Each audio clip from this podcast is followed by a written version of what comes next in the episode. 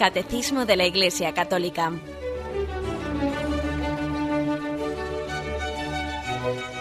Un programa dirigido por Monseñor José Ignacio Munilla, Obispo de San Sebastián.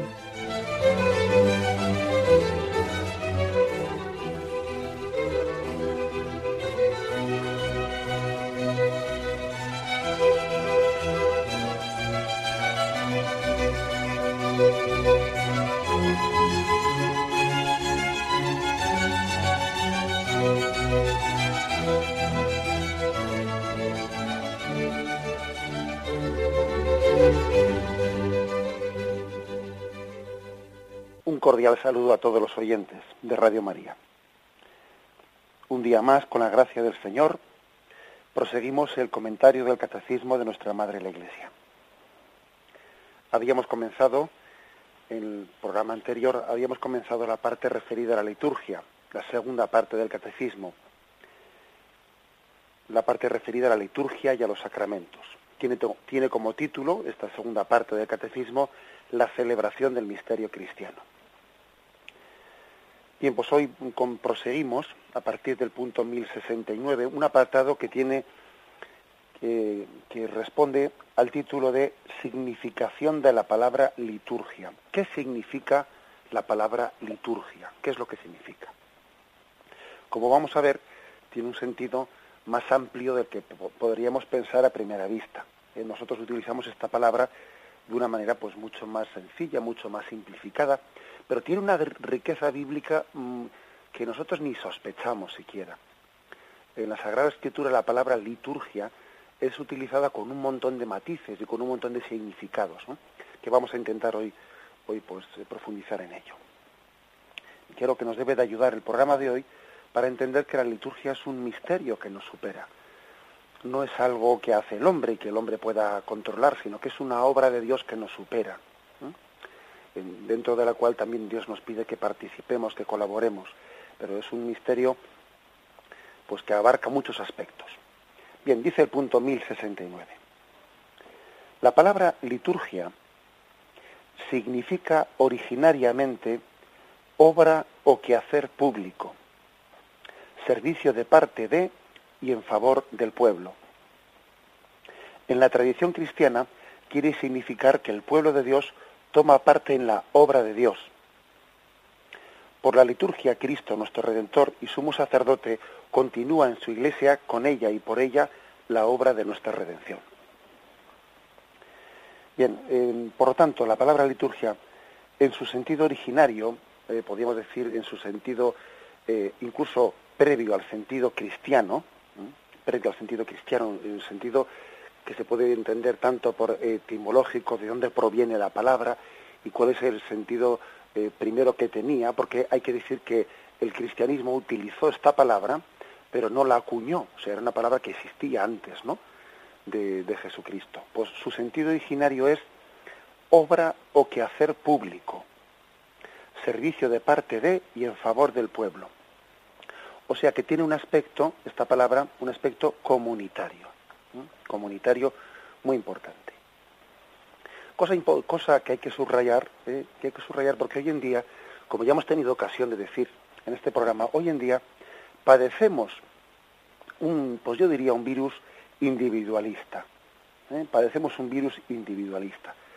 Hoy en día, pues lo que nuestra cultura más o menos mm, entiende o favorece, pues es que alguien eh, se aparte y que haga una especie de oración de relajación personal en la que él lo que busca es su estado de bienestar personal, retirarse a un sitio donde él, eh, como se dice por ahí, ¿no? Y perdonarme que, bueno, pues que ironice un poco, donde él se encuentre consigo mismo, etcétera.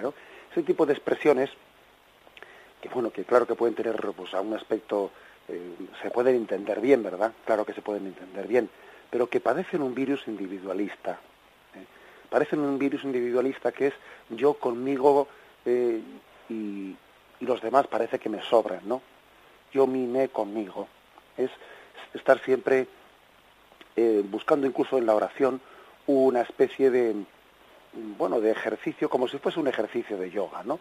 En el que alguien busca su propia autorrealización, autosatisfacción, eh, bueno, paz interior, etcétera. Puede, esta cultura individualista, a veces recurre a la espiritualidad para que uno mm, se sirva a sí mismo, ¿eh? se sirva y no salga de sí mismo. Es mm, un recurrir a la espiritualidad para que mm, el hombre haga un todo que todo gire en torno a sí mismo, que todo gire en torno a uno mismo. Yo me relajo, yo me no sé qué, yo me aíslo, yo sí, pero en el fondo es todo en torno al yo. Eso tiene poco que ver, ¿no? Con, el sentido cristiano, que incluso la palabra liturgia, antes de ser cristiana, ya significaba obra o quehacer público, servicio de parte de y en favor del pueblo. El hombre tiene una dimensión comunitaria, una dimensión social, que hoy en día tenemos el peligro de, de dejarla pues a un lado, ¿no? Pues porque sí, porque incluso como vemos que en la sociedad hay pues muchos aspectos que no nos, que no nos resultan atrayentes, tenemos el eh, hasta yo diría el riesgo, la tentación de huir de la sociedad, huir de todo lo social, porque es que hasta nos produce cierto sarpullido, muchas cosas que vemos en la, en la sociedad, ¿no? Uno parece que puede tener alergia, alergia a la política, porque es que ve a los políticos y casi, casi le salen sarpullidos de verlos, ¿no? Alergia a tomar parte pues en, en el municipio, alergia a tomar, eh, puede existir, tenemos la tentación hoy en día de huir de lo social y encerrarnos en una espiritualidad individualista, ¿no? Hay que responder a ello. ¿eh? Somos iglesia y el sentido comunitario de iglesia nos tiene que dar un antídoto frente a ese, esa tentación. Si este fue el sentido originario, dice obra o quehacer público servicio de parte y en favor del pueblo, o sea, originariamente, esta palabra antes de ser cristiana, perdón, significaba pues toda tarea pública, una tarea que alguien hacía en favor del pueblo. Bueno, pues cuando la tradición cristiana la asumió, pasó a significar que el pueblo de Dios toma parte en la obra de Dios. O sea, liturgia es que Dios ha querido que su pueblo, que nosotros, tomemos parte en su obra.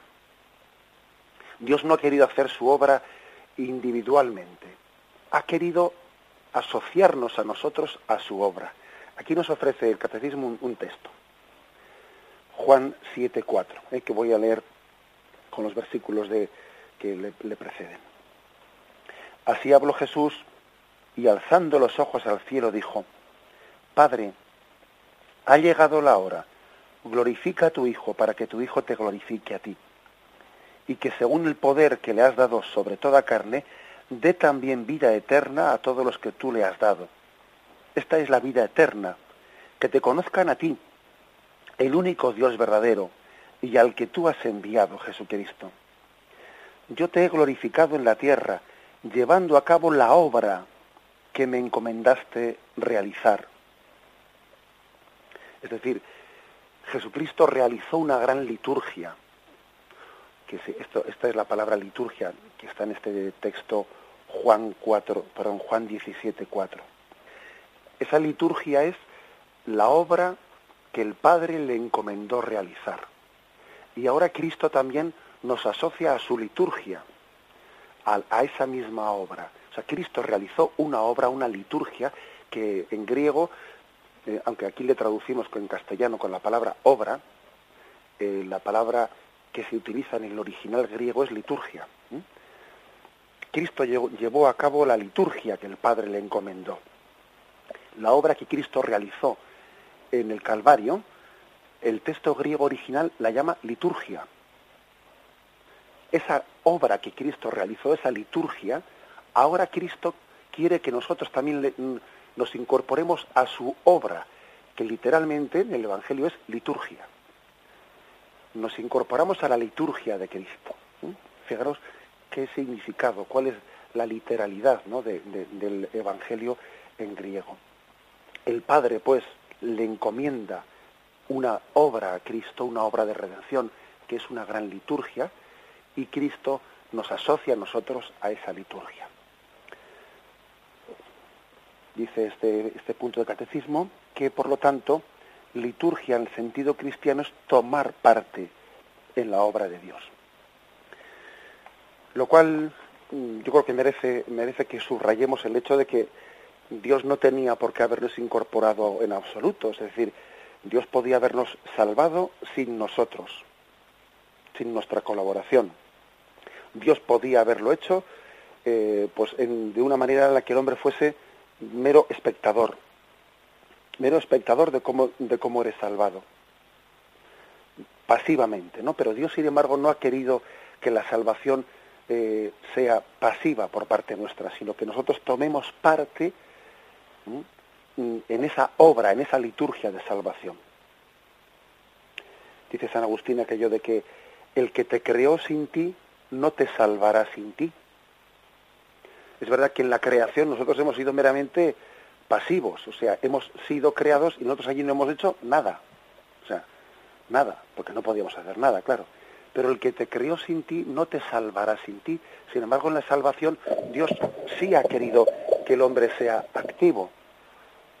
Sí ha querido que sea activo. Y, y esto demuestra por parte de Dios mayor amor todavía, porque ¿qué es más por parte de Dios? Hacer o incluso hacer hacer, es decir, incorporarnos a nosotros a esa obra de, a esa obra de, Jesucristo. Dios no, únicamente nos da, sino que incluso nos hace partícipes de, esa obra. ¿eh? El ejemplo que ya me lo habéis escuchado en alguna ocasión, pues es este, es decir, no es mejor padre el que se lo da todo hecho a los hijos, sino aquel también que suscita en sus hijos el que colaboren con el Padre ¿eh? de una manera activa en, eso que están recibiendo. No es mejor padre el que da de comer en la boca, ¿eh? sino el que enseña a su hijo también a, coger la cuchara y comer del plato. Bueno, pues eso mismo hace el Padre con nosotros, hace, eh, hace Jesucristo con nosotros, o sea, nos incorpora a su obra.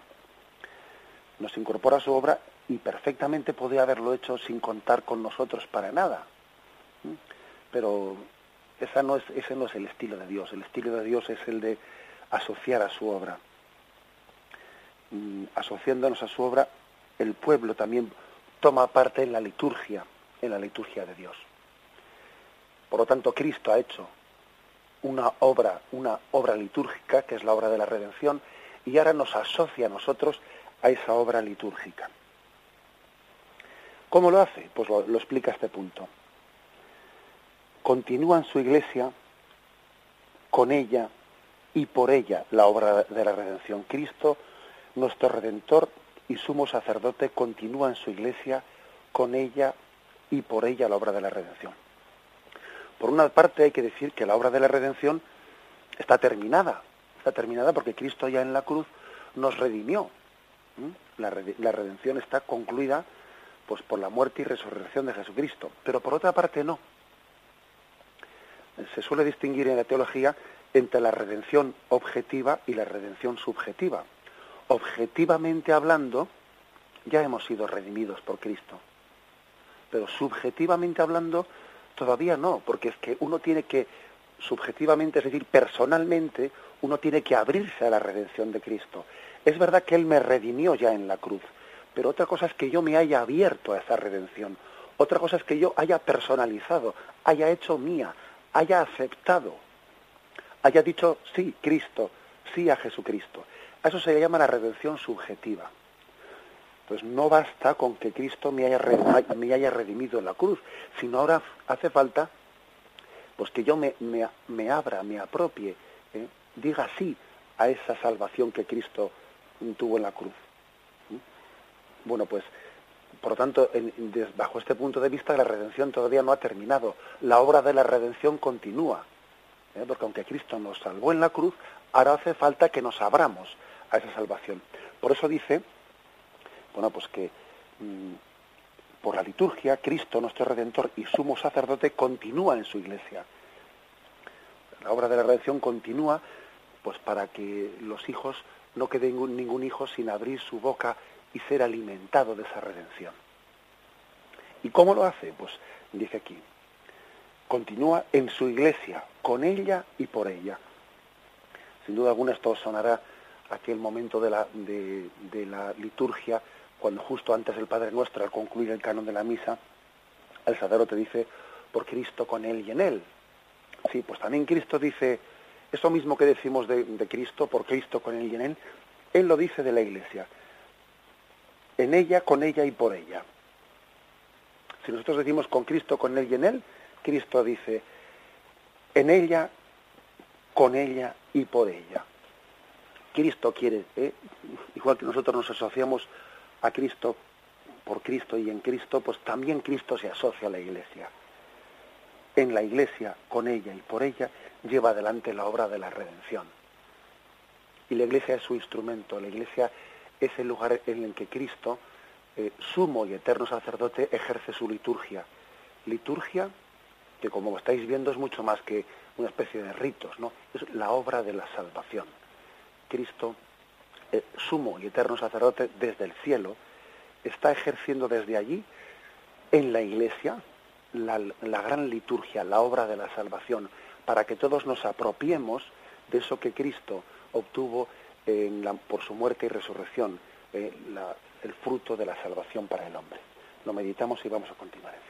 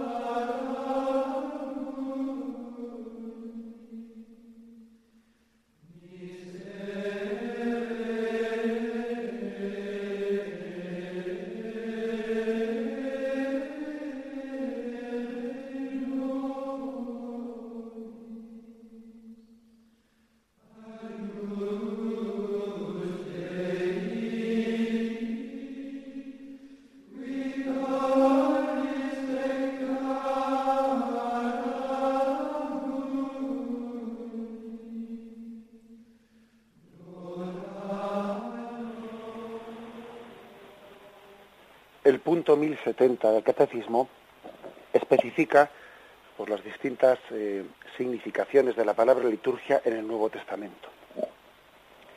Por una parte dice que la palabra liturgia se emplea para designar la celebración del culto divino. Es el sentido para nosotros el más evidente. O sea, nosotros tenemos pues casi una tendemos a equiparar eh, la palabra liturgia con culto divino.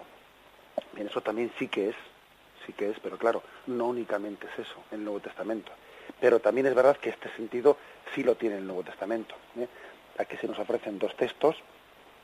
Uno es el de Hechos 13.2, en donde dice, por ejemplo, mientras estaban celebrando el culto del Señor, la, liturgia del Señor y ayunando, dijo el Espíritu Santo, separadme ya a Bernabé y a Saulo para la obra que os he llamado. Es decir, pues sencillamente mm, en el Nuevo Testamento el culto divino, eh, eh, esa oración pública, litúrgica, pues tiene de ese sentido, igual que, igual que nosotros. También pues cuando eh, Zacarías estaba en el santuario celebrando aquella, aquella liturgia, dice Lucas 1.23, pues concluido los días de la liturgia ya marchó a su casa. Bueno, pues también le llama liturgia, o sea que el culto divino es sinónimo de liturgia. Pero hay más sentidos. Dice también que aparte del, culto divino, significa en el Nuevo Testamento anuncio del Evangelio. Significa anuncio del Evangelio. y se nos ponen algunos textos. Primero es el de Romanos 15 y 16. Dice, sin embargo, en algunos pasajes os he escrito con cierto atrevimiento, como para reavivar vuestros recuerdos, en virtud de la gracia que me ha sido otorgada por Dios, de ser para los gentiles ministro de Cristo, ejerciendo el sagrado oficio, la sagrada liturgia del Evangelio de Dios, para que la oblación de los gentiles sea agradable. O sea que San Pablo llama a ejercer el sagrado oficio del Evangelio, es, está dicho literalmente en griego, ejerciendo la sagrada liturgia de evangelizar. Evangelizar es celebrar la liturgia. Hablar del Evangelio a los demás es celebrar la liturgia. O sea, no solo es un culto divino hecho en la iglesia, no, no. Cuando San Pablo se ponía en el areópago de Atenas allí o en plena calle a hablar de Jesucristo, estaba ejerciendo la liturgia. ¿Mm? Luego, ojo, ¿eh? la liturgia es también el anuncio del Evangelio. No solo es un culto eh, pues hecho en el contexto de una iglesia, no. También otro caso lo tenemos en Filipenses 2, 14, 17 o 30. Dice allí, Hacedlo todo sin murmuraciones ni discusiones, para que seáis irreprochables e inocentes, hijos de Dios sin tacha, en medio de una generación tortuosa y perversa, en medio de la cual brilláis como antorchas en el mundo, presentándole la palabra de vida para orgullo mío en el día de Cristo, ya que no habré corrido ni me habré fatigado en, vano. Y aun cuando mi sangre fuera derramada como libación sobre el sacrificio y la ofrenda de vuestra fe, me alegraría y congratularía con vosotros. Ya que la obra de Cristo ha estado a punto de morir, arriesgando su vida para supliros en el servicio que me podíais prestar vosotros mismos. Otro texto de, Pablo a los Filipenses, en el que también eh, se utiliza el término liturgia para hablar de cómo por la obra de Cristo ha estado a punto de morir, o sea, por evangelizar ha estado a punto de morir Pablo. Por la liturgia, ¿eh? es el término que utiliza en griego. Por la liturgia del Evangelio ha estado a punto de morir. Han estado a punto de matarle a Pablo por haber tenido ese servicio, servicio litúrgico de predicar el Evangelio. También añade este punto del catecismo que aparte de, culto divino y aparte de anunciar el Evangelio, la palabra liturgia también significa caridad en acto. Caridad en acto. Una caridad que se realiza, una caridad que, se traduce en obras concretas. Eso también se le llama el nombre de liturgia en, el original griego.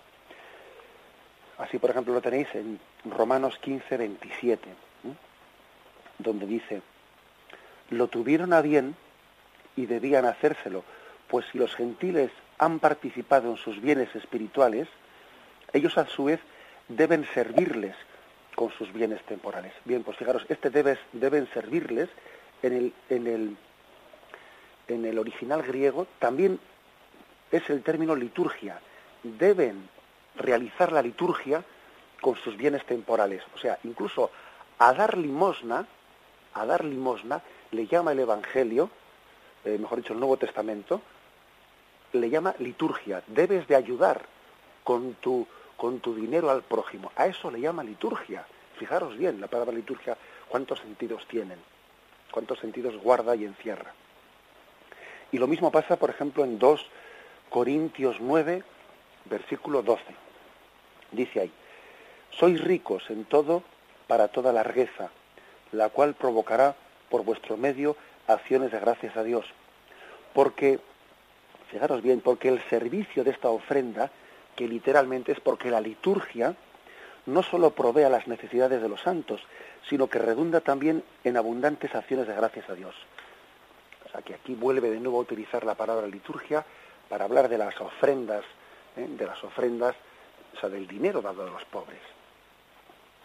Filipenses 2, 25 dice, entre tanto he juzgado necesario devolveros a Epafrodito, mi hermano, colaborador y compañero de armas, enviado por vosotros con el encargo de servirme en mi necesidad. O sea, era, alguien que había sido enviado por los filipenses, ¿no? Para servir a Pablo Y Pablo dice, me lo habíais enviado con el encargo de servirme en mi necesidad. Y originalmente en, el texto griego dice, me lo habíais enviado para hacerme liturgia a mí. O sea, es decir, para ayudarme a mí, está dicho en griego, este me lo habíais enviado para hacerme liturgia a mí, para servirme, para hacerme caridad. O sea que el término liturgia es un término que nos envuelve ¿eh? y significa, lo recopilo, ¿eh? significa culto divino, que es lo que nos es más fácil de comprender, pero también significa liturgia anuncio del Evangelio y significa caridad en acto, servicio hacia otra persona, es, es la liturgia hacia esa persona. Otra cosa es que quizás pues, en las traducciones que hacemos en el castellano, ¿eh? para no volvernos locos, bueno, pues eh, pues el traductor hacia el castellano lógicamente busca la palabra más amable para que se entienda mejor, porque si por ejemplo pusiese el traductor la palabra, ¿no? Eh, me habíais enviado a este hombre Epafrodito, ¿no? Para hacer mi liturgia a mí, pues no entenderíamos nada. Entonces han, traducido mm, con el encargo de servirme, de servirme mis necesidades me enviasteis a Epafrodito. Pero fijaros que el sentido literal es ese, para hacer mi liturgia a mí, ¿eh? para servirme, para entregarme. Continúa pues este punto de catecismo diciendo que en todas estas situaciones se trata del servicio de Dios y de los hombres. En la celebración litúrgica, la Iglesia es servidora imagen de su Señor, el único liturgo. O sea que la Iglesia eh, tiene un modelo, un único liturgo, ¿no? y ese único liturgo es Jesucristo. Jesucristo es el gran liturgo que está en el cielo, el sumo y eterno sacerdote. ¿eh? Y la Iglesia le imita ese, a ese liturgo. Así lo dice en Hebreos 8, versículo 2 y 6, que, es el, lo que, el texto que nos ofrece aquí el catecismo. Este es el punto capital de cuanto venimos diciendo, que tenemos un sumo sacerdote, tal que se sentó a la diestra del trono de la majestad en los cielos, al servicio del santuario y de la tienda verdadera, erigida por el Señor, no por un hombre. Mas ahora ha obtenido él un misterio, perdón, un ministerio tanto mejor cuanto es mediador de una mejor alianza, como fundada en promesas mejores. O sea que tenemos un sumo y eterno sacerdote sentado en los cielos, que él dirige esta gran liturgia de la Iglesia liturgia de la Iglesia, que como vemos es culto divino, es proclamación del Evangelio, es realización de la caridad. Jesucristo desde el cielo, Él dirige ese culto divino, Él dirige esta gran liturgia. Y Él ha inaugurado un ministerio en el que nosotros participamos. Por eso, fijaros, conclusiones prácticas. Cuando un sacerdote celebra la Santa Misa en un altar, es Cristo el que desde el cielo está dirigiendo esa liturgia. Cuando vosotros estáis hablando a vuestro hijo o a vuestro nieto o a un compañero, le habláis del Evangelio, es Cristo desde el cielo quien está hablando a esa persona. Vosotros estáis participando de esa liturgia del cielo cuando al otro le habláis de Cristo. Cuando vosotros hacéis pues, un acto de caridad, ¿no? Pues entregándoos a, pues, a un necesitado o dando vuestro tiempo a un enfermo, es Cristo, el sumo sacerdote, desde el cielo, el que está realizando esa liturgia divina y tú estás participando de su ministerio. Es decir, ya realicemos el culto, ya evangelicemos, ya hagamos obras de caridad, estamos tomando parte de la obra de Cristo que está en el cielo. O sea que nosotros somos instrumentos suyos, ¿no? Y copartícipes de esa liturgia, liturgia celestial. Hasta este punto, ¿no? El, el catecismo nos quiere dar a entender que aquí hay una unidad de misterio que lo engloba todo y se llama liturgia. Y liturgia no solo es darle con el incienso ¿eh? y con el hisopo en la iglesia, que no, que no, que la liturgia es toda la obra que el Cristo, sumo sacerdote, hace desde el cielo y nos integra en ella. Nos integra en ella cuando hablamos, cuando eh, estamos amando al prójimo, estamos integrados en la obra de Cristo único y eterno sacerdote que desde la diestra del Padre ejerce desde el cielo. Bien, lo vamos a meditar y continuaremos enseguida.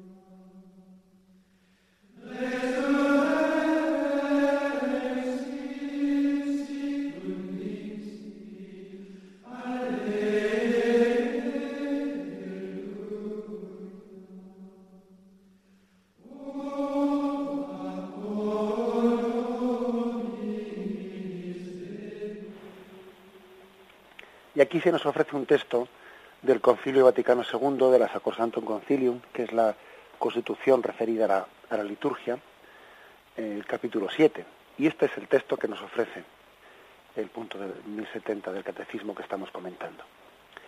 Con razón se considera la liturgia como el ejercicio de la función sacerdotal de Jesucristo, en la que mediante signos sensibles se significa y se realiza, según el modo propio de cada uno, la santificación del hombre.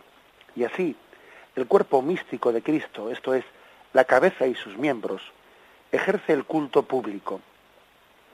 Por ello, toda celebración litúrgica como obra de Cristo sacerdote y de su cuerpo, que es la Iglesia, es acción sagrada por excelencia, cuya eficacia con el mismo título y en el mismo grado no la iguala ninguna otra acción de la Iglesia. Recordáis pues cómo eh, recordáis que Jesucristo eh, pues él polemizó ¿no? y contra los fariseos y contra una religiosidad y un culto vacío, contra un culto que no era expresión de, de la vida, que no era expresión de la entrega de la vida, sino que era un mero ritualismo, un mero ritualismo en el que el hombre pues parecía que quería mediante esos ritos pues sentirse seguro quería mediante esos ritos, pues bueno, como si pretendiese controlar, controlar a Dios y tenerle a su servicio. Ese, ese falso culto a Dios fue denunciado por Jesucristo. Fue denunciado por Jesucristo porque es que el verdadero culto no es que el hombre haga, unos ritos ¿eh? por los que parece tener, tener controlado a Dios, a su servicio, sino más bien al revés el verdadero culto, la verdadera liturgia, es Dios que nos asocia a su, a su servicio. No yo que hago aquí, ¿eh? porque las, religiones primitivas, todas las religiones, ¿no? Eh, pues paganas, han solido hacer una serie de, de cultos, de ritos, entre comillas, de liturgias, ¿no? Liturgias, con las que han querido, por una parte, entrar en contacto con lo divino, y por otra parte controlarlo un poco, para que los dioses no sean propicios, ¿no? Vamos a hacer este rito para que los dioses no sean propicios, esto, lo otro, lo demás allá. Uno eh, siempre ha existido el, el riesgo de entender el culto, de entender la liturgia como una obra del hombre en la que quiere entrar en contacto, en contacto con Dios y ponerle a Dios a su servicio, eh, pues para nuestro bien, que Dios no sea propicio en esto, en lo otro y lo demás allá. El Señor entre otras cosas, es esto lo que denunciaba ¿no? en aquella religiosidad mm, que había sido pervertida ¿eh? por parte de, pues, pues de muchos eh, pues de muchos miembros de, del pueblo de Israel. Denunciaba esa falsa religiosidad. Me honráis con me honráis con los labios, pero vuestro corazón está, está apartado de Dios, decía Jesús a muchos, a muchos judíos seguidores sí de un culto que, había sido verdadero, el del Antiguo Testamento, ¿no? El culto que el mismo Dios Padre había, enseñado a Israel, pero que ellos poco a poco habían pervertido y habían alejado de su sentido original. Bueno, el caso es que aquí se nos está diciendo casi lo contrario, es decir, la liturgia no es una obra del hombre en la que intenta contactar con Dios y poner a su servicio, sino que es una obra de Dios, es una obra de Jesucristo. Y a nosotros se nos permite participar de la función sacerdotal de Jesucristo. Jesucristo es el único y eterno sacerdote. Y de su sacerdocio participamos nosotros, por el bautismo, con el sacerdocio común. Todos vosotros, todos los bautizados, sois sacerdotes, sacerdotes, profetas y reyes, que eso os dijeron el día de vuestro bautismo y tomáis, parte en la liturgia de la Iglesia por vuestro sacerdocio común, por el sacerdocio común de los fieles que se nos ha dado en el bautismo. Los que hemos recibido también el bautismo, perdón, el sacerdocio ministerial por el sacramento del orden sacerdotal, participamos de ese sacerdocio de Cristo pues de una manera especial, ¿eh? también presidiendo, presidiendo esa liturgia y participando de, de esa función de Cristo también de ser cabeza del cuerpo místico de Cristo. Pero ojo, todos somos sacerdotes y todos participamos de esa gran liturgia, de esa gran liturgia de una manera activa. Él nos ha, nos ha asociado. La liturgia no es ya una iniciativa del hombre para llegar a Dios y para poner las fuerzas de Dios al servicio del hombre, sino que es casi al revés, dando la vuelta al calcetín. Es una obra de Cristo, del Hijo de Dios, que desde el cielo preside esta liturgia, a la cual nos asocia a nosotros para una obra que es para gloria de Dios y bien del prójimo y bien del hombre. Es, eh, es una concepción maravillosa de qué significa la liturgia. La obra de Dios en la tierra es una gran liturgia. La obra de Dios, la obra de la evangelización, la obra de la caridad, la obra de la oración, es una gran liturgia, presidida por Cristo desde el cielo. Él la preside. Es como si dijésemos, cuando yo ahora mismo, pues cuando tenemos costumbre, ¿no?, de dar, de dar esta bendición al finalizar este programa, de despedirnos, ¿no?, pues mm, con esta bendición, pues una costumbre que a raíz de, de, una sugerencia de un, de un oyente, ¿no?, pues incorporamos. Bueno, cuando el sacerdote está con sus manos bendiciendo, lo fuerte del asunto es que no es una acción de ese hombre, es que Cristo desde el cielo está él moviendo su mano y está bendiciendo y santificando a la iglesia. Es una obra de Cristo, de la que un sacerdote es un instrumento. Y como he dicho antes, es una obra de Cristo esa que haces tú esta mañana, pues incluso mm, arreglando tu casa, que te puede parecer una obra insignificante. Es una obra de Cristo, de la que tú eres instrumento o preparando la comida del mediodía. Es una obra de Cristo de la que tú eres instrumento. Forma parte de la liturgia de Dios. Incluso la comida que hoy vas a preparar al mediodía forma parte de la liturgia de Dios, de la que eres cabeza y tú eres miembro. Tenemos, por lo tanto, que eh, purificar esta imagen de liturgia como meramente un culto, eh, pues un, pues una especie de algo cultural que hacemos en el contexto de una iglesia. Fijaros que hemos querido eh, mm, hoy aprovechar todo el programa para purificar, ¿no? Y para ampliar, ¿no? Para purificar una imagen demasiado limitada que tenemos de la palabra liturgia y para ampliarla y darnos cuenta de que en, en la Sagrada Escritura el término liturgia pues significa toda la obra de Dios Padre que habiendo puesto a su Hijo Jesucristo como único eterno sacerdote, la completa y dirige desde el cielo. La obra que Cristo realizó en la tierra fue una liturgia que ahora continúa desde el cielo. Algún día esperamos por la gracia y misericordia del Señor incorporarnos a esa liturgia, no ya desde aquí, sino desde el cielo. ¿eh? Y entonces veremos cómo Cristo preside esa gran liturgia de, la salvación de toda la humanidad. Bien, vamos a dejar aquí el el comentario eh, del catecismo, nos despedimos con la bendición de Dios Todopoderoso. Padre, Hijo y Espíritu Santo, descienda sobre vosotros. Alabado sea Jesucristo.